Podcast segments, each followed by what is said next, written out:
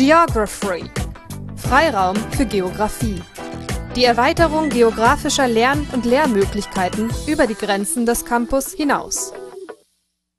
Episode 5 Stadtentwicklung während der Industrialisierung in Mitteleuropa.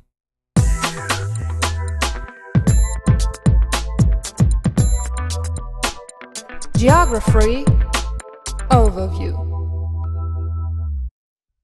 Ein herzliches Willkommen zur fünften Episode des Geography Podcasts für Siedlungsgeografie. Auch heute werden wir uns wieder mit Städten und ihrer Entwicklung beschäftigen. Doch nachdem wir in der vergangenen Episode die historischen Vorläufer abgehört haben, wenden wir uns jetzt der Industrialisierung in Mitteleuropa zu. Dass die Einflüsse für die Stadtentwicklung aufgrund der neuen Technologien sehr groß gewesen sind, werden Sie vielleicht bereits wissen, wir werden es uns genau anhören. Somit steht auch die Industrialisierung in der Primary Literature im Vordergrund. Die Merkmale dieser Zeit, ihre Voraussetzungen, Phasen und Auswirkungen werden uns beschäftigen. Danach gehen wir weiter ins Detail und werden uns die Entwicklungen in Ländern wie England und Deutschland ansehen. Denn wenn man bedenkt, dass die Industrialisierung nicht überall gleichzeitig begonnen hat, stellen sich doch zumindest folgende Fragen. Weshalb hat der Prozess in England früher angefangen als in Deutschland? Und wie viele Jahre dauert der Übergang von der vorindustriellen zur industrialisierten Gesellschaft? Welche Merkmale waren für das jeweilige Land besonders ausschlaggebend? Daher wird sich der erste Report auch ganz konkret mit der britischen Stadt im Industriezeitalter beschäftigen, während Report 2 die gründerzeitliche Stadtentwicklung Deutschlands näher bespricht. Wir werden Gründe und Auswirkungen der neuen Mietskasernenbauweise kennenlernen, die daraus resultierenden Probleme benennen und schließlich zu den möglichen Lösungsansätzen kommen, die in der damaligen Zeit, also um etwa 1900, in Erwägung gezogen worden sind. Eine Möglichkeit, die Lebensbedingungen der Menschen in den immer weiter anwachsenden und sich verdichtenden Städten zu verbessern, war Ebenezer Howards Idee der Gartenstadt. Report 3 wird daher abschließend auf dieses Konzept eingehen, unter anderem am Beispiel der Gartenstadt Dresden-Hellerau. Damit werden wir dann den Schritt ins 20. Jahrhundert gemacht haben. Doch die Reise geht noch weiter. Bereits in der nächsten Episode wird uns die Zeit nach den beiden Weltkriegen interessieren, wenn wir die geteilt deutschen Entwicklungen bis hin zur Wiedervereinigung thematisieren wollen. Dies wird die Rückschau der Stadtgeografie langsam abschließen, damit wir uns in den kommenden Episoden mit aktuellen Prozessen und Auswirkungen der Globalisierung auseinandersetzen können. Doch zunächst einmal, wie gewohnt, erst einmal zurück zu unseren heutigen Themen, angefangen bei den Merkmalen und dem Ablauf der Industrialisierung. Also los!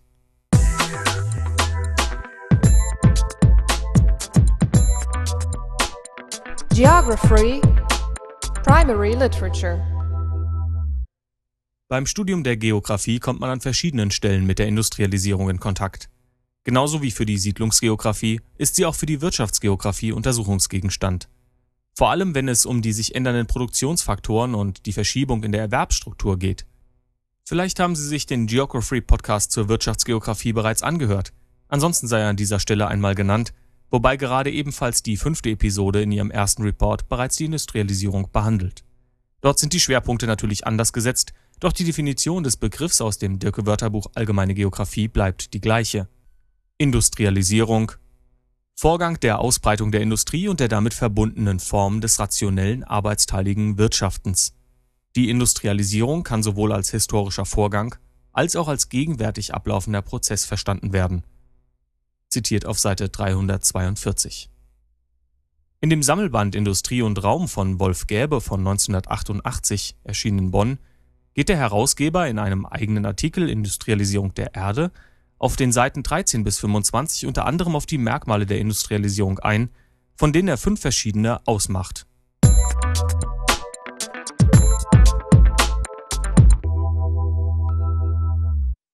Erstens die Verschiebung der Erwerbsstruktur. Die vorindustrielle Gesellschaft ist überwiegend durch die Arbeit im primären Sektor der Landwirtschaft geprägt. Mit Beginn der Industrialisierung kommt es hier zu einer Verschiebung. Immer mehr Menschen finden eine Anstellung im sekundären Sektor, vor allem den großen neuen Fabriken. Außerdem wandelt sich die Produktion vieler der bereits bestehenden Handwerksbetriebe. Es werden zunehmend Reparaturen für die Industrie durchgeführt.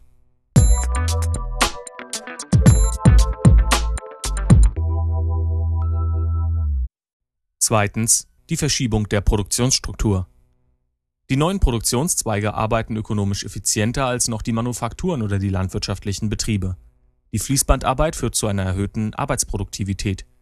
Sie benötigen als Leiter einer Fabrik einfach weniger Arbeiter, fertigen maschinell und damit kostengünstiger, schneller und fehlerfreier als noch zuvor.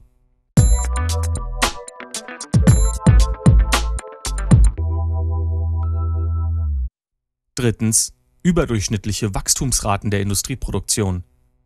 Durch die schnellere und kosteneffizientere Produktion wächst das Bruttoinlandsprodukt in einem Land wesentlich schneller an, als es bei einer vorindustriellen Gesellschaft der Fall ist. Die daraus resultierenden Unterschiede im Pro-Kopf-Einkommen der jeweiligen Bevölkerung vergrößern sich damit schnell und exponentiell, sodass die Schere zwischen Arm und Reich ständig weiter auseinanderklafft.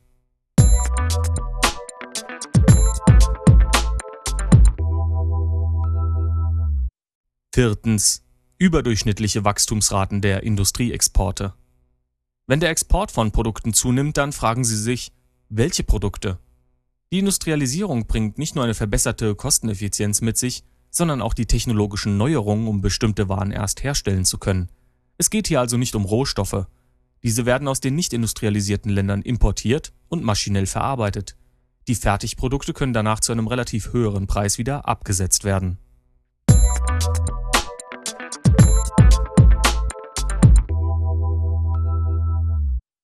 Fünftens technisch-organisatorische Veränderungen im Produktionsprozess.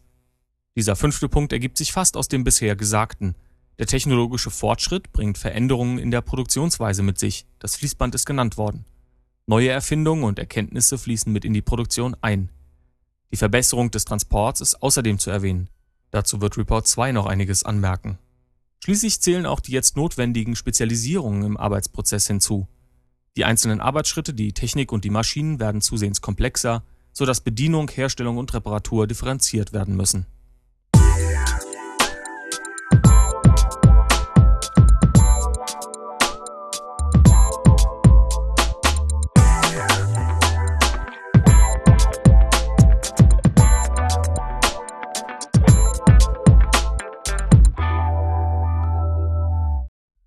Nachdem wir jetzt also wissen, welche Merkmale die Industrialisierung aufweist, ist es doch interessant zu erfahren, welche Voraussetzungen erfüllt sein müssen, damit die Industrialisierung in einem Land überhaupt ablaufen kann. Dabei sind zunächst einmal die eigenen Ressourcen zu nennen. Rohstoffe wie Erz oder Kohle sind wichtig, um den Prozess in Gang zu setzen. Denken Sie an die Eisenverhüttung, die Herstellung von Schienen für das Eisenbahnnetz oder die Befeuerung der Kohleöfen, um die verschiedensten großen Maschinen am Laufen zu halten. Neben den Rohstoffen ist die Verkehrslage ein zweiter Punkt. Wir werden im zweiten Report noch hören, wie eine schlechte Verkehrsinfrastruktur die Industrialisierung auch bremsen kann. Wasserwege, hochseetaugliche Schiffe und ein gut ausgebautes Straßen- oder Schienennetz. All das gehört in diesen Bereich. Drittens sind die Innovationen zu nennen. Die Erfindung der Dampfmaschine ist Ihnen vielleicht ein Begriff. Doch auch die gerade erwähnte Eisenverhüttung die Fertigungsmethoden in der Textilindustrie oder die Eisenbahn waren unterschiedlich bedeutsam für den zunehmenden Fortschritt der einzelnen Länder. Die Wirtschaftspolitik ist ein weiterer Punkt. Subventionen auf bestimmte Produkte, die Zollbeschränkungen oder Freiheiten haben hier eine leitende Funktion. Schließlich spielen auch noch Gründe wie die Weltanschauung eine Rolle.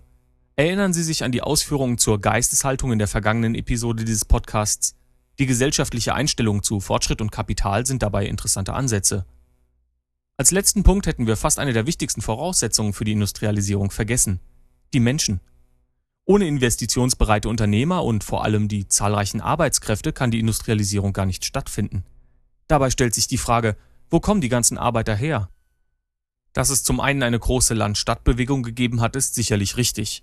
Doch erklärt dies noch nicht alles. Der demografische Übergang ist hier besonders wichtig. Er zeichnet den Fortgang der Geburten und Sterbefälle eines Landes nach. Vor dem Übergang sind beide Werte sehr hoch, es werden also sehr viele Kinder geboren, allerdings sterben auch sehr viele Menschen. Nach verschiedenen Phasen des Übergangs ist dieser schließlich dann abgeschlossen, wenn sowohl die Geburten als auch die Sterberate schließlich stark abgesunken sind. Zu den einzelnen Phasen des demografischen Übergangs hören Sie sich noch einmal die Grundlagen der Bevölkerungsgeografie an. Der dritte Report in Episode 2 des Geography Podcasts für Wirtschaftsgeografie sollte hier weiterhelfen. Ohne auf die einzelnen Phasen des Übergangs genauer einzugehen, ist es doch wichtig festzuhalten, dass während des Übergangs die Zuwachsrate der Bevölkerung nicht immer gleichbleibend ist. So senken eine bessere medizinische Versorgung und eine verbesserte Hygiene die Sterblichkeit zunächst ab und es kommt zu einem verstärkten Bevölkerungszuwachs. Wie die Phasen der Industrialisierung allerdings genau aussehen, können wir uns im folgenden Beispiel der britischen Stadt anhören. Frankreich steht noch die Revolution bevor, als die Industrialisierung auf der Insel 1770 beginnt.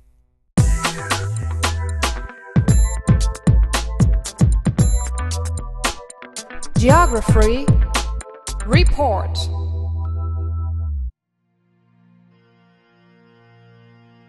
Von der Beschneidung des Herrn bis Silvester durchfeuchtete der Regen die Stadt. Er schuf eine Kakophonie aus trockenem Husten, bronchitischem Rasseln, asthmatischem Keuchfauchen, schwindsüchtigem Krächzen. Nasen verwandelte er in schleimige Quellen, Lungen in prall mit Bakterien vollgesogene Schwämme. Kleider trockneten nie. Tweed und wollene Jacken beherbergten Lebewesen, ließen zuweilen geheimnisvolle Vegetation keimen. In den Kneipen stieg Dampf von feuchten Leibern und Gewändern auf, um zusammen mit Zigarren und Pfeifenrauch mit dem schalen Dunst verschütteten Starkbiers und Whiskys versetzt und abgeschmeckt mit einem Hauch Pisse, der aus den Außenklos hereinzog, auf welchem so mancher Mann seinen Wochenlohn auskotzte, eingeatmet zu werden.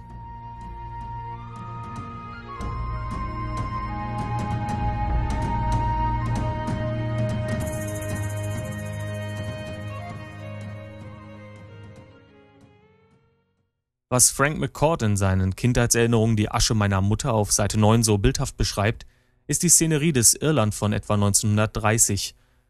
Doch auf den Beginn der britischen Industrialisierung in der ersten Hälfte des 19. Jahrhunderts passen diese Beschreibungen ganz genau. Die Städte sind überfüllt mit Menschen, die vom Land auf der Suche nach Arbeit in den Fabriken in den stark verdichteten Innenstädten ein neues Zuhause finden. Dieses Wachstum nach innen hat zur Folge, dass die Gebäude in den Zentren ausgebaut werden, Neue Dachgeschosse entstehen, die Keller werden genauso als Wohnraum genutzt, die Zimmer sind extrem überbelegt und es fehlt größtenteils an sanitären Einrichtungen. Oft gibt es nur eine einzige Außentoilette für einen gesamten Straßenzug. Dadurch verlieren die Altstädte schnell ihren Wohnwert, die Bausubstanz verschlechtert sich ebenfalls. Doch durch die bereits angesprochenen Entwicklungen der Fließbandarbeit, der Dampfmaschine und des mechanischen Webstuhls ist in den neuen Fabriken weiterhin steigender Bedarf an Arbeitskräften. Um dem Wohnungsmangel zu begegnen, werden nach dieser ersten Entwicklungsphase des Wachstums nach innen folgende Maßnahmen durchgeführt.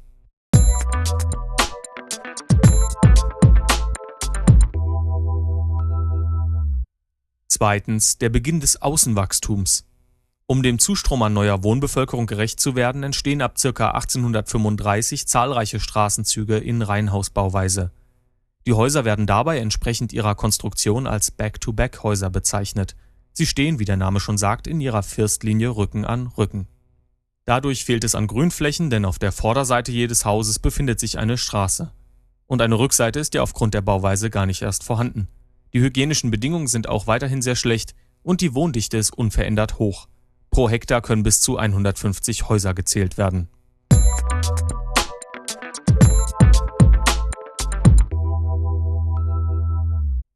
Drittens die Fortsetzung des Außenwachstums. Erst 30 bis 40 Jahre später, zu Beginn der 1870er Jahre, verändert sich das Außenwachstum. Die Wohnbedingungen sollen durch den 1875 erlassenen Public Health Act verbessert werden. Mehr Durchgrünung und eine bessere sanitäre Versorgung sind das Ziel. Dies zeigt sich in der Folgezeit durch eine sich ändernde Bebauung. Gesetzlich vorgeschrieben wird jetzt nicht mehr Back-to-Back -back gebaut. Es entstehen By-Law-Häuser. Es wird zwar immer noch in Reihe gebaut, doch die Einfamilienhäuser besitzen jetzt eine Grünfläche auf der Rückseite. Dort kommt auch ihre spezifische Form zum Ausdruck. Durch einen rechtwinklig zum Gebäude angehängten Flügel und einen wiederum daran anschließenden niedrigeren Bereich entsteht ein sägenartig gezacktes Bild.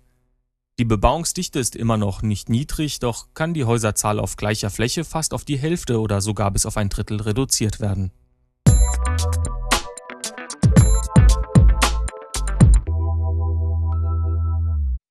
Viertens. Die Entwicklung der älteren Außenstadt. An die Wohngebiete der By-Law-Häuser schließen sich zeitlich und räumlich Gebiete mit freistehenden Doppelhäusern an. Wir befinden uns mittlerweile am Beginn des 20. Jahrhunderts und alternative Konzepte zu der dichten Bebauung mit versiegelter Fläche beginnen zu greifen. Die Doppelhäuser oder Semi-Detached Houses stehen wie gesagt frei und besitzen relativ große Grünflächen. In Anlehnung an den Gartenstadtgedanken, der uns in Report 3 noch näher beschäftigen wird, ist auch die Straßenführung zum Teil nicht mehr so rechtwinklig.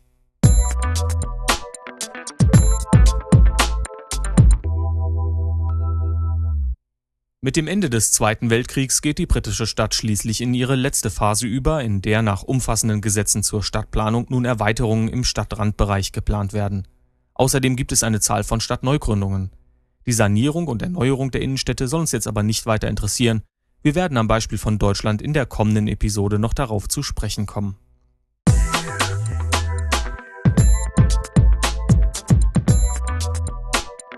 Geography Report Wenn wir nun unseren Blick über den Kanal von England nach Deutschland richten, dann findet dort zu Beginn des 19. Jahrhunderts noch lange keine industrielle Revolution statt.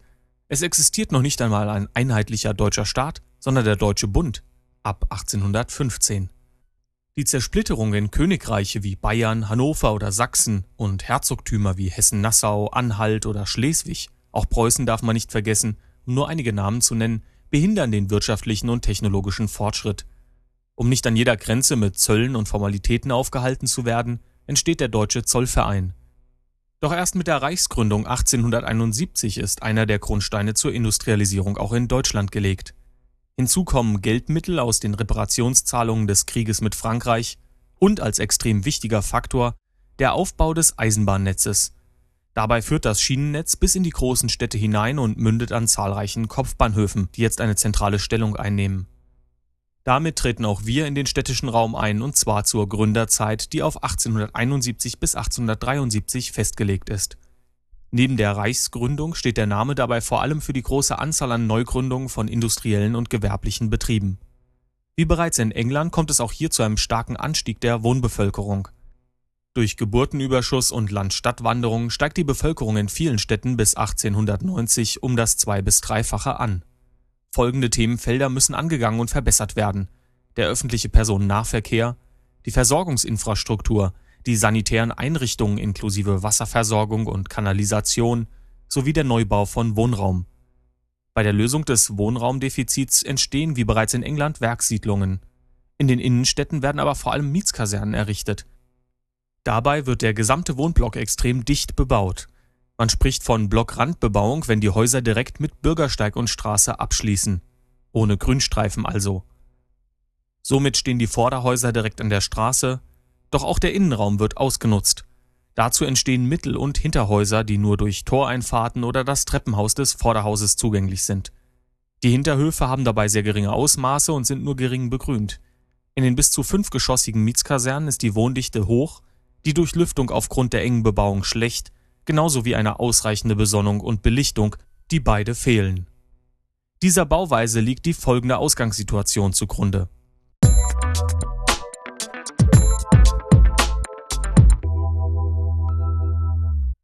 Erstens, die Städte besitzen nur wenig Bauland. Es gehört Privatpersonen, die mit ihren Grundstücken den maximalen Gewinn erzielen wollen. Daher ist das Ziel eine möglichst hohe und dichte Bebauung, wobei viel Wohnraum entstehen soll.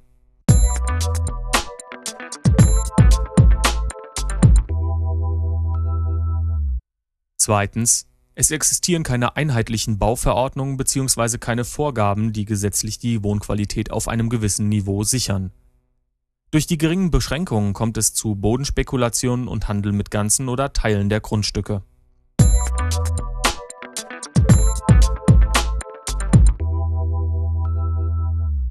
Drittens.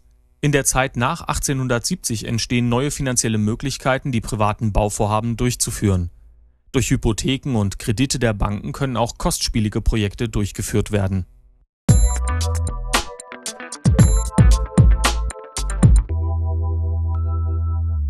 Viertens.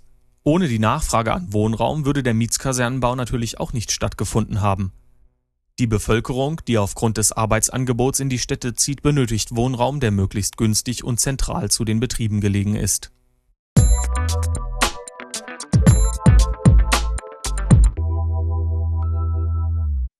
Fünftens. Die mindere Wohnqualität im Inneren der Baublöcke und das mangelhafte ÖPNV-Netz führen dazu, dass Handwerksbetriebe wie Schuhmacher, Schlosser, Maler, Schreiner usw. So in den Mittel- und Hinterhäusern ihre Geschäfte errichten die Wege zu den Arbeitsstätten werden damit zum einen verkürzt, zum anderen tragen aber Lärm und Abluft der Betriebe zu der schlechten Wohnsituation in den Mietskasernen bei.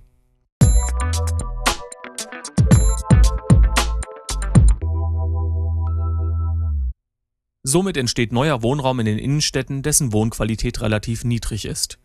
Neben den genannten Nachteilen existiert oft keine auszureichende sanitäre Versorgung, Toiletten sind für mehrere Wohnungen gemeinsam, zum Teil im Treppenhaus zwischen den Stockwerken untergebracht oder befinden sich separat auf einem der Hinterhöfe. Letztere müssen zumindest eine gewisse Größe aufweisen, um ein Sprungtuch für die Feuerwehr darin aufspannen zu können. Doch auf 5,30 Meter auf 5,30 Meter ist eine solche versiegelte Fläche nicht mit den begrünten Rückzugsmöglichkeiten in der heutigen Zeit zu vergleichen. Und die Stadtplanung, die sich mit geradlinigen breiten Straßen und Achsen oft an den damaligen französischen Planungsprinzipien orientiert, trägt ebenfalls nicht zu einer besseren Wohnqualität bei. Im Falle der Villenviertel, die in dieser Zeit neben Werkskolonien und Mietskasernen ebenfalls entstehen, sieht es da schon ein wenig rosiger oder eben grüner aus. Wenn Sie gerade an Ihrem Computer sitzen sollten und Google Earth installiert haben, dann starten Sie doch einmal und tippen in das Suchfeld Berlin-Zehlendorf ein. Ein Klick und Sie fliegen durch ein durchgrüntes Wohngebiet, das nicht mehr viel mit der Blockrandbebauung am Wilhelminischen Ring gemeinsam hat. Dass ein naturnäheres Wohnen, bessere Wohnqualität und individuellere Strukturen im Straßennetz zunehmend interessanter werden, hat schon der erste Report angedeutet. Hören wir uns jetzt aber noch einmal an, was ganz konkret unter dem Gartenstadtgedanken zu verstehen ist und wie er zumindest zum Teil realisiert werden konnte.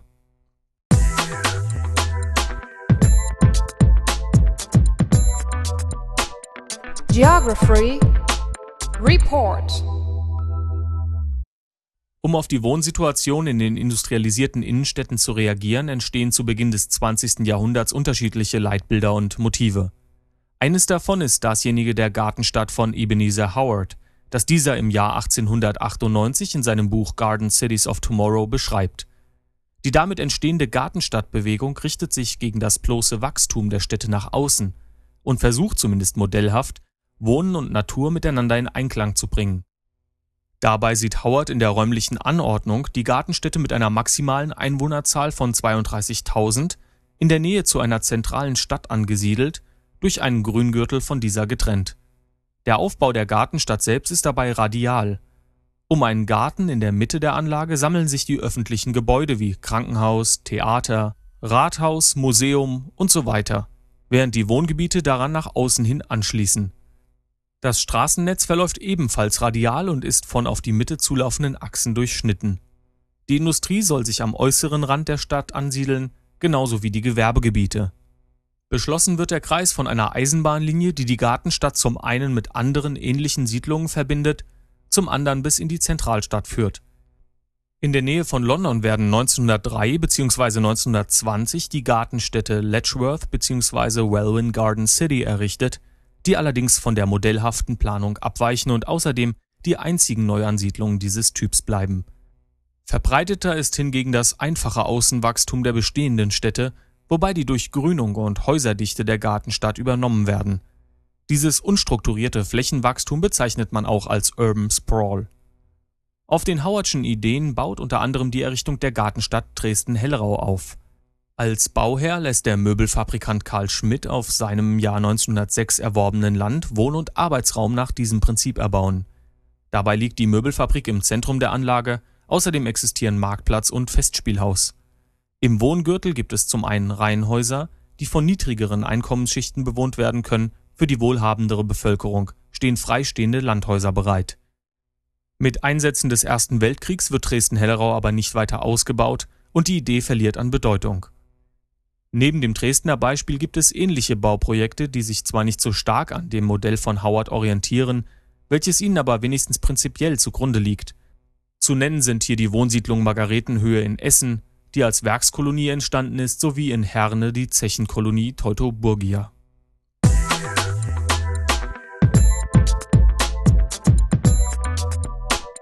Geography Summary am Ende der fünften Episode dieses Geography Podcasts für Siedlungsgeografie stellt sich wieder einmal die Frage, was bleibt? Wir haben uns heute mit der Stadtentwicklung während der Industrialisierung auseinandergesetzt. Dabei ist die Primary Literature zunächst auf die Grundlagen, Merkmale und Voraussetzungen der Industrialisierung eingegangen.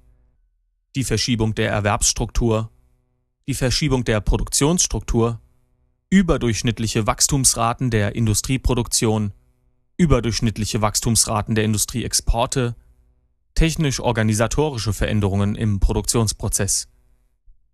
Die Erfindungen und technischen Neuerungen haben wir ebenfalls benannt. Erinnern Sie sich noch? Die Dampfmaschine, der mechanische Webstuhl, die Eisenbahn und die Eisenverhüttung.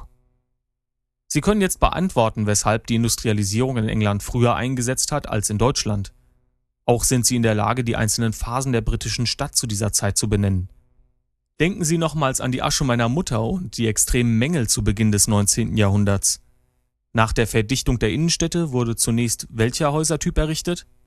Die Back-to-Back-Häuser. Und im Anschluss daran die By-Law-Häuser mit der segenartigen Rückseite. Schließlich lockerte sich die Bebauung noch weiter auf mit den Semi-Detached Houses. Der zweite Report hat im Anschluss daran die Situation der deutschen Städte zur Gründerzeit besprochen. Weshalb heißt es nochmal Gründerzeit? Schlagworte dazu waren Blockrandbebauung, Mietskasernen, Werkskolonien, Villenviertel. Schließlich haben wir im dritten Report noch einiges zur Gartenstadtidee von Ebenezer Howard erfahren und was unter einem Urban Sprawl zu verstehen ist. Sie können es jetzt beantworten. Auch heute konnten Sie Ihr Wissen zur Siedlungsgeografie erweitern. Anregungen, Kommentare senden Sie mir wie gewohnt an feedback at geography.de. Und wir hören uns in der nächsten Episode wieder. In diesem Sinne, machen Sie es gut.